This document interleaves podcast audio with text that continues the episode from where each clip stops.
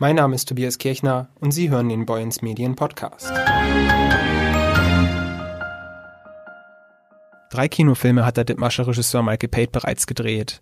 Der Horrorfilm gefällt mir und das YouTuber-Klassentreffen Kartoffelsalat rund um den Wesselburen Internetstar Fresh Torge sind zusammen mit seiner Produktionsfirma Take 25 Pictures in London entstanden. Zuletzt im Kino war der Horrorstreifen Heilstätten, den Pate für 20th Century Fox produzierte. Mehr als eine Million Besucher haben diesen Film bis heute gesehen und vor allem in Lateinamerika war Heilstätten ein großer Erfolg. Ich habe das zum Anlass genommen, um Paid und Take25-Produzent Hauke Schlichting sowie Pressesprecher Michael Lütje über Filme, Kritik und Erfolg zu sprechen. In Heilstätten ging es um eine YouTuber-Mutprobe. Gefällt mir hatte mit den sozialen Netzwerken zu tun. Kartoffelsalat war ein YouTuber-Klassentreffen, wenn man so will. Da erkennt man doch schon irgendwie ein thematisches Muster bei den Filmen in der letzten Zeit, die du gemacht hast. Ja, das Muster ist erkannt. Ähm, das muss ich allerdings sagen, hat sich ein bisschen so ergeben. Also ähm, gefällt mir, habe ich seinerzeit 2013 oder wann das war, habe ich äh, nicht jetzt mit der Absicht äh, gedreht, jetzt jahrelang Social Media lastige Filme zu drehen. Ähm, der Fresh Torge hatte einen Kurzauftritt da drin, weil ich in dem Film auch einen Influencer brauchte, der auf ein Szenario online reagiert. Und das habe ich mitbekommen, dass die Branche sehr hellhörig wurde. Also ich habe den Film damals auch bei der Konstantin gezeigt äh, und äh, da sind sie ganz, ganz, äh, äh, da haben sie ganz, wie soll man sagen, positiv reagiert. Ach Mensch, da hast du auch so einen YouTuber reingepackt etc. pp. Witzigerweise bekam der Torge danach ein, zwei Anfragen und äh, es ging einmal um Kinofilm und es ging einmal um, um so einen Kurzauftritt in Er ist wieder da. Ähm, und das ist ziemlich exakt das gleiche, was ich gemacht hatte. und ähm, ja, das hatte zur Folge, also Torge hatte einfach Lust auf seinen eigenen Kinofilm und dann hat er gefragt, willst du das machen? Also ich würde ich, würd ich lieber hier im Norden äh, mit Freunden machen. Und so kam Kartoffelsalat und ähm, das Konzept von Kartoffelsalat hat die ganze Branche ein bisschen wild gemacht. Also das habe ich wirklich mitbekommen, äh, bis hin zu, dass Matthias Schweighöfer uns eingeladen hat zum Oktoberfest etc. Und die wollten alle wissen, Mensch, was macht ihr da und wie macht ihr das? Weil wir auch unsere Filme independent raushauen. Das heißt, dass wir auf Major-Verleiher verzichten, dass wir auf Filmförderung verzichten und ähm, wirklich selbst die Kontrolle haben und auch am Ende des Tages selbst mit den Kinos abrechnen. Und äh, ja, das kam natürlich dazu, dass, dass man, man sieht das jetzt auch, dass, dass immer wieder Influencer in Kinofilmen gecastet werden und oder ihre eigenen Filme bekommen. Und äh, ähm, das kam auch so ein bisschen dazu, dass die 20th Century Fox diese Idee hatte, äh, äh dieses Projekt Heilstätten, was schon ein paar Jahre in Umlauf war, äh, mit ein bisschen Zeitgeist äh, aufzupäppeln und mit Influencern in den Rollen. Und äh, witzigerweise waren es dann später Schauspieler, die sie gespielt haben. Also die haben Influencer gespielt und bei Kartoffelsalat war es genau andersrum. Influencer spielten normale Sachen. Ja, also es, eins kam zum anderen, kurz zusammengefasst, und äh, es war nie Teil irgendeines Plans, äh, aber ich habe immer versucht, äh, nicht nur inhaltlich, sondern auch mit dem, was ich mache und wie ich es mache, ähm, so ein bisschen, ja, nicht der Zeit voraus zu sein, das klingt ein bisschen großkotzig, aber schon irgendwie einen Nerv zu treffen, so, weil es, es ist tatsächlich unfassbar schwer geworden, äh, einen, einen, Film zu drehen, der auch ein, ein, ein großes Publikum findet. Ähm, es äh, liegt auch so ein bisschen daran, dass der Markt übersättigt ist. Das digitale Zeitalter ermöglicht jedem einen Film zu drehen und auch äh, zu verleihen. Ne? Also es gibt ja keine fetten Rollen mehr, es gibt Festplatten und ähm, da glaube ich ist ein großes Problem und äh, ja, ich, ich will schon, dass meine Sachen geguckt werden. Mhm. Heilstätten wurde ja offensichtlich geguckt. Ähm, jetzt die eine Million Besucher Marke geknackt und vor allen Dingen in Lateinamerika sehr erfolgreich. Ja. Wie erklärst du dir das denn, dass ein deutscher Found-Footage-Horrorfilm in Lateinamerika so erfolgreich sein kann? Ehrlich gesagt bin ich da überfragt. Also ich, ich kriege das nur mit, dass der Film da in jedem Land äh, durch die Decke geht, ist vielleicht ein bisschen zu groß jetzt gesagt, aber, aber der ist immer in den Top 5 und der läuft gegen Filme wie Avengers Endgame oder wie La Llorona. Das ist ja eigentlich ein Horrorfilm, der dort von großer kultureller Bedeutung sein müsste. Und der läuft, also zumindest was ich gesehen habe, lief er besser als La Llorona. Ähm, das ist eine, eine, eine, eine, mystische Figur aus der, aus, der, aus der Kultur da drüben, die, die endlich verfilmt wurde. Keine Ahnung, der Film, also ich habe gehört, dass der Film nicht so gut sein soll, ich weiß es nicht. Ähm, also wie gesagt, ich weiß nicht, warum der da drüben so, so gut ankommt äh, und so viel geguckt wird. Ähm, vielleicht haben die einfach Bock auf eine deutsche Heilstätte, irgendwas spricht sie da an, auf irgendwas haben sie da Lust. I don't know. Also ist einfach, einfach so gekommen. Keine Ahnung. Nun entsteht ein Kinofilm nicht über Nacht. Ich wollte von Hauke Schlichting und Michael Lütje wissen, was alles nötig ist, bis es einen Film von ihren Büros in Lunden auf die Leinwände schafft. Ich würde sagen, das fängt immer erstmal mit der Idee eines, eines möglichen Films an, mit der Grundidee, was kann man machen. Bei uns damals ja zum Beispiel was Kartoffelsalat angeht äh, und durch die Freundschaft, die inzwischen eine echt gute Freundschaft ist zu, zu Torge, zu Fresh Torge aus Wessenburen.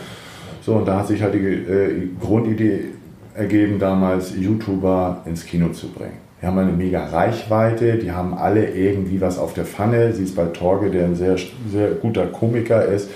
Äh, äh, so, und dann muss man sich halt ein Konzept überlegen, wie man so einen Film startet. So, und dann fangen die Maschinen an zu rollen langsam. Dann muss der Produzent, das wäre in diesem Fall ich, äh, äh, muss ein Team zusammenstellen. Der braucht mindestens dann die Kunstschiene, die, die, äh, äh, jemand, der den Film künstlerisch bearbeitet. Das ist in der Regel der Regisseur. Und bei uns ist halt das Glück, dass, dass ich der Produzent bin und mein Partner der Regisseur. So, das heißt, diese, diese Sachen sind bei uns im Haus abgedeckt und dann geht das wirklich los, dass wir mit, mit dem Micha in kleinen Runden erstmal zusammensitzen, Konzeptentwicklung, und so weiter. Dann fangen wir an, fange ich meistens an, die ersten Gespräche zu führen. Dann muss ein Treatment entwickelt werden. Micha, ein Treatment ist. Treatment ist eigentlich der, der, der Film in, in, in zwei, drei, DIN A4 Seiten zusammengefasst. Die ganze Story von Anfang bis Ende. Genau. Ne, und das wird dann erstmal, wird die Idee aufgebrochen und wird dann sozusagen in eine Schriftform gebracht, dass man das dann als Basis für eine Drehbuchentwicklung nimmt. Genau. Das ist dann das Treatment. So, dann fängt man an, da weiter äh, äh, Konzept zu entwickeln, mit, fängt an, mit den ersten Leuten zu sprechen. Man prüft, ob das, also eigentlich prüft man erstmal alles, ob wie die, wie der Background ist, wie die, äh, äh wie gewisse Connection entstehen können. Und dann kommt der ganz, ganz oder die ganz, ganz große Hürde, das mal zu kalkulieren Genau. und zu sagen, okay, das kostet der Spaß, wenn wir das ab jetzt machen. Denn Fakt ist, wir gehen bis zur Auswertung, das bedeutet, bis, das, bis der erste Kinozuschauer bereit ist, ein Kinoticket zu bezahlen, kostet der nur. Der kostet nur Geld. So, und äh, dann geht es halt um die Finanzierung. Und dann fangen wir an. Dann wird gestrickt, dann wird mit Schauspielern gesprochen, mit Agenten, mit, äh, äh mit äh, äh, ja, Investoren, dann mit äh, Banken, mit Motivgebern. Also jetzt zum Beispiel bei unserem damaligen Kartoffelsalat, da muss ich dann zur Schule mit den Bauträgern sprechen, ob wir die ganzen Ferien die Schule besetzen dürfen. Und äh, mit dem Bürgermeister von Heide, mit dem Bürgermeister von Wesselburen, ob wir in der Stadt drehen können. Dann mit dem THW, dem Ordnungsamt der Polizei und uns anmelden. Und es wird immer parallel gearbeitet. Also es ist ja nicht so, dass zum Beispiel nur der Hauke jetzt unterwegs ist und irgendwie versucht, äh, Investoren ranzuholen. Parallel wird weiter am Buch gearbeitet. Es gibt etliche Autorenrunden. Es wird die Story verfeinert. Es wird an den Dialogen gearbeitet und, und, und. Und natürlich wird eben halt das Budget des Films immer wieder angepasst mit jeder Info, die neu kommt. Das ist ein mehrseitiges Pamphlet, da sind über 500 Positionen, da steht dann eben wirklich jede Schraube drin, die in irgendeiner Form für einen Filmdreh interessant sein könnte und ähm, das wird immer wieder angepasst und insofern ist das immer ein fließender Prozess, genau. der wirklich mit, mit ganz vielen Leuten eben halt bei uns vorangetragen wird und äh, dadurch, dass wir eigentlich als kleine Produktionsfirma äh, so eigentlich in, in jedem Bereich äh, mit drin sind, äh, können wir eigentlich auch viele Sachen einfacher und schneller machen. Wie wir gerade gehört haben, steckt eine Menge Arbeit in so einem Kinofilm. Manchmal wird auch jahrelang an einem einzigen Projekt gearbeitet. Ist es dann nicht schade, dass alles nach der Premiere plötzlich vorbei ist und es weiter zum nächsten Film geht? Ich merke das und spüre das jedes Mal. Ähm, das ist wie, also einen Film zu, zu, zu drehen, das ist wie eine unfassbar intensive Ehe, äh, die losgeht und du steckst alles. Du steckst Schweiß, Tränen, Blut rein, du, Arbeitszeit, du verzichtest auf Schlaf, du nimmst so viel in Kauf, du arrangierst dich auch privat. Ich habe ja auch noch Kinder und man, man, man, man, man schlichtet Konflikte, man muss mit Menschen umgehen können, man muss mit Zahlen umgehen können, man muss logistisch, aber kreativ, das musst du alles balancieren und du musst, du musst Tau ziehen mit Leuten ne, und äh, äh, alle haben immer das gleiche Ziel, äh, ein, ein möglichst guter Film muss am Ende dabei rauskommen und ey, das ist Arbeit, das, das, das, das unterschätzen viele, die sagen, ich möchte mal gerne Filmregisseur werden. Ähm, und dann von einem Tag auf den anderen, boom, kriegst eine Scheidung. So, und das ist krass. Und gerade weil man so viel Liebe in, in, in einen Film steckt, ähm, das ist wie so ein bisschen wie das eigene Kind. So, ne? Und äh, in dem Moment, wo man die Nullkopie veräußert und dann geht's zur Premiere und dann geht's äh, in die Kinos. Das ist so, als würdest du deinem Kind zusehen, wie es alleine auf die Welt lo los, äh, los stackst und äh, äh, dann kommen die Wölfe und stürzen sich drauf. Mhm. Es ist schon gruselig, also jedes Mal merkwürdig. Also auch bei, auch gerade bei Dreharbeiten innerhalb von, von, vom Team entsteht da eine gewisse Dynamik. Das wird zu so einer Familie und äh, es gibt Kinder, die werden bei Dreharbeiten gezeugt. Es ist, äh, also äh, Paare finden zusammen, sowohl bei Schauspielern als auch äh, bei den Technikern. Das gibt's ja alles so, ne? Und dann, also gerade Dreharbeiten sind dann plötzlich vorbei. Und genauso ist es danach, dass man mit den ganzen anderen Entscheidungsträgern arbeitet und arbeitet an diesem Film nächtelang mit, mit hin und her reisen und dann am Ende, bumm, vorbei. Ne? Und dann grüßt man sich mal oder man spricht über Folgeprojekte, aber ist ganz merkwürdig. Ja. Mhm. Ich weiß nicht, ob man sich jemals daran gewöhnen kann. Ist so. Jetzt hast du gerade schon die Wölfe angesprochen. Ähm, so, ähm, sobald man ein gewisses Publikum hat, bleibt ja auch Kritik oder allgemein Feedback nicht aus. Ja. Wie gehst du mit sowas um? Liest du dir alles durch, was im Netz steht? Liest du dir jede Kritik durch, die zu deinen Filmen kommt? Oder wie beeinflusst dich das? Ähm, ich lese jede Kritik, die mir unterkommt. Also manchmal google ich sogar ähm, und gucke, was, äh, was, also nicht, weil ich masochistisch bin oder so, sondern einfach, weil mir die, die Wahrnehmung der anderen super wichtig ist. Äh, ähm, wie, wie, wie, also das ist auch, da, da lernt man noch viel draus. Ähm, weil ich bin jetzt kein Ridley Scott, der mit 70 seinen, keine Ahnung wie vielten Film hier abliefert. Also ich, ich bin ja nicht mal 40 und habe gerade äh, drei Kinofilme nachzuweisen. Andere würden sagen, das ist schon viel fürs Alter, aber, aber ich, ich möchte natürlich noch viel dazu lernen. Ähm, wobei ich äh, Kritiken nur so weit äh, äh Einfluss gebe, weil ähm, guck mal, Beispiel Kartoffelsalat, das ist eigentlich das Beispiel jetzt. das war kein Kritikerfilm, Punkt. Ne? Und ähm, ey, das war ein einziger wilder Ritt. Das war eine Party, die auf der Leinwand stattgefunden hat. Es sollte ein kleiner Torgefilm werden. Da kamen alle YouTuber, äh, die man sich denken konnte, kamen an und wollten mitmachen. Und es wurde zu so einem YouTuber-Film. Äh, und von der Idee, überhaupt diesen Film zu machen, das heißt kein Drehbuch, das heißt nur von dem Moment, wo wir zusammen am Tisch gesessen haben und gesagt haben, komm, das machen wir jetzt als nächstes, von der Idee bis hin zum Kinostart auf 500 Leinwänden in Europa sind neun Monate vergangen. Das ist eine Schwangerschaft, das ist nichts. So, und äh, äh, ähm, wenn man den Film guckt, inhaltlich ist er stumpf, das, das wussten wir. Ne? Die Zeit für ein gutes Buch war nicht da, deswegen haben wir den Film auch so genannt.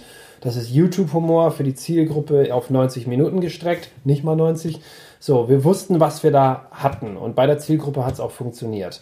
Ähm, ähm, und wir haben bewusst gesagt, okay, das Buch kann nur so viel Liebe bekommen. Weil wenn du jetzt Monate später ein Buch veränderst, dann änderst du den Drehplan, dann änderst du die Logistik, du änderst alles. Also du musst ein Buch irgendwann als gegeben hinnehmen, damit du daraufhin alles planen kannst. So viel Zeit hast du nur. Das haben wir alles so hingenommen und in 90, nee, nicht 90, in neun, in neun Monaten haben wir, haben wir, haben wir das dann äh, äh in, in vier Ländern rausgebracht äh, und das war einfach äh, äh, Wahnsinn. Und äh, natürlich wollten die Kritiker da alle, alle den Film sehen. Wir wurden immer wieder gefragt nach einem Pre Pressescreening. Wir wollten eigentlich keins machen, weil es einfach absurd ist. Ne? Also, weißt du, ich, ich, ich gehe auch nicht zu einer Kochshow, wenn ich da Macaroni mit Ketchup mache für meine Kids, weißt du? Und, und, und bewerb mich dann, äh, äh weißt du? Und ähm, ja, nichtsdestotrotz haben wir gesagt, komm, wir sind jetzt, wir sind keine Arschlöcher, wir machen das mal. Und äh, äh, die, die Pressevorführung war zugleich eine technische Abnahme vom Film. Ne? Da hatte ich zum ersten Mal den Film fertig gesehen. Ich kam aus einer Woche Color Grading und aus zwei Wochen Tonmischung, alles in dunklen Räumen und bei der Tonmischung siehst du das unfertige Bild und bei der, beim Color Grading hast du keinen fertigen Ton. So, und dann sitzt du da, sollst die Nullkopie abnehmen, aber du hast hinter dir 100 Journalisten. So crazy war die ganze Aktion und also ich habe ich hab da, mich da vor die Leute gestellt und gesagt, Leute, pass mal auf, ich will nur, dass es gesagt wurde, das ist kein Kritikerfilm. Also das ist kein Film, wo ich glaube, dass ihr jetzt besonders viel daraus machen könnt. Nichtsdestotrotz, schön, dass ihr da seid. Äh, natürlich gibt es welche, die dann schreiben, Regisseur will sich rausreden. Aber meine Fresse nochmal, wenn, wenn, wenn es eine Kindergeburtstagsparty gibt, so, und einige Eltern, denen gesagt wurde, das ist keine Party für euch, ihr seid hier nicht eingeladen. Dürft ihr gerne, aber hier spielt, hier, hier unterhält ein Clown die Kinder, hier spielt äh, Kika-Musik. Ne, und äh, die stellen sich trotzdem irgendwie zum Buffet und oh, der Kaviar ist ja leicht, also der ist mir zu süß und der ist mir zu fest. Das sind Smarties. Du bist hier falsch. Weißt du, es, es kann frustrierend werden, aber ich habe es mit Humor genommen. Auch diese ganze IMDb-Geschichte im Kartoffelsalat, das war eine Hater-Aktion, nachweislich. Also da haben sich welche zusammengetan und, und im Internet gesagt, äh, wenn ihr nicht wollt, dass jedes Jahr ein YouTuber in einem Kinofilm ist, dann stimmt schön mit einem Stern für Kartoffelsalat. Ne? Also, weil die YouTuber polarisieren einfach. Ähm, es gibt deutlich schlechtere Filme als Kartoffelsalat ähm, und das ist immer noch Geschmackssache und äh, ich kann mit dem Platz 1 trotzdem super leben, weil immerhin bist du ein Extrem. Ähm, und innerhalb von kurzer Zeit kamen ganz viele Ein-Sterne-Bewertungen zusammen. Ich habe irgendwann selber auch einen Stern mitgegeben, so um das abzusichern. Ich habe sogar darum gekämpft, dass diese Lorbeeren auf die DVD kommen. Ne? Und gesagt, Mensch, pack das mal rauf. Bottom 100, Platz 1. Ähm, nichtsdestotrotz, das muss man mit Humor nehmen. So. Und äh, das habe ich auch bei Heilstätten gemerkt. Äh, bei der Premiere, bei den Interviews war immer die erste Frage, wie hast du dich denn vor dem äh, äh Feedback-Debakel um Kartoffelsalat erholt? Und ich sag, da gab es keine Erholung. Wir haben eine halbe Million Besucher gemacht. Davon träumen die meisten heutzutage. Das war alles in Ordnung. Ne? Und was, äh, dass die Kritiker irgendwie ihren Platz auf dieser Party gesucht haben, war irgendwie abzusehen. Aber peng.